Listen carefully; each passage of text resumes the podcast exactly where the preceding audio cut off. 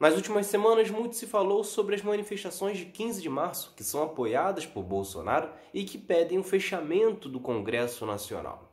O assunto está longe de ser uma novidade, afinal, em 18 vezes o parlamento brasileiro já foi fechado, sempre por ditadores. É Pilatos lá na Bíblia quem nos diz, e também faleceu por ter pescoço o infeliz autor da guilhotina de Paris.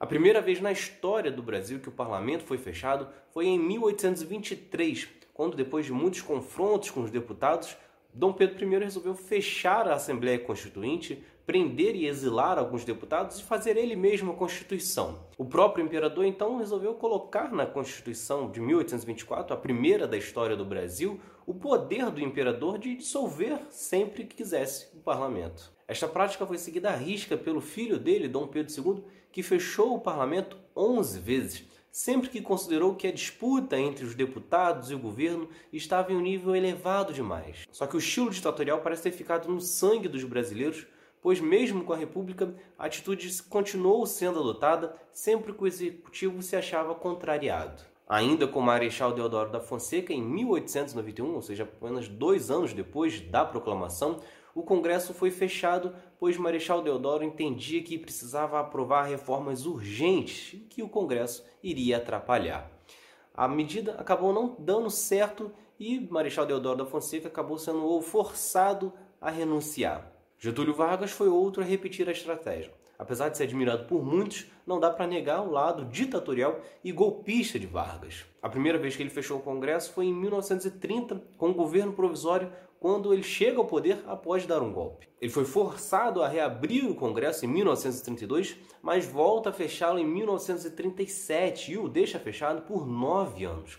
A alegação desta vez de Vargas era de que estava protegendo o país de um suposto golpe comunista incentivado pela União Soviética. Depois disso, o Congresso só volta a ser fechado na ditadura militar e isso ocorre em mais três ocasiões. A primeira foi em 1966, quando Castelo Branco decretou recesso por um mês para conter um agrupamento de contra-revolucionários. Afinal, os ditadores militares consideravam o golpe de 64 uma revolução. Dois anos depois, Costa e Silva lança o AI-5 e também fecha o Congresso com o objetivo de combater ideologias contrárias às tradições do nosso povo. Por fim, ainda teve Geisel, em 77, que decretou o fechamento do Congresso, pois os deputados recusaram uma emenda constitucional enviada por ele.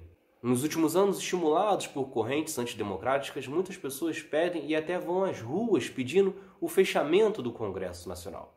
Só que, por mais que existam muitos deputados e senadores corruptos, incompetentes, a saída nunca vai ser matar a democracia e concentrar os poderes no executivo, como deseja Bolsonaro e seus aliados, principalmente porque muito da crise que vivemos hoje passa exatamente pela má condução do executivo. Só que ninguém pode dizer que está surpreso.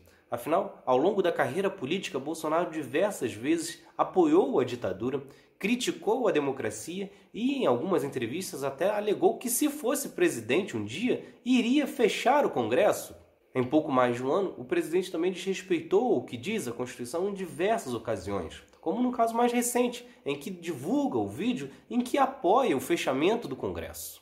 E o principal é que uma das maiores correntes que circula entre os apoiadores de Bolsonaro que vão para a manifestação é de que isso seria possível através do artigo 142. No entanto, isso é mais uma das fake news.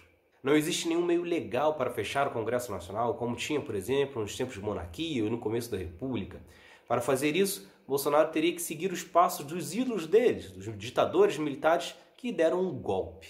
Quanto ao artigo 142, que fala sobre as Forças Armadas sob a autoridade do presidente da República, as correntes ignoram que o uso das Forças Armadas também precisa ser aprovado pelo Congresso Nacional. Então é isso. Se vocês gostaram, se inscrevam, ativem as notificações e continue acompanhando. E tem mais outro lado da história por aí. Valeu!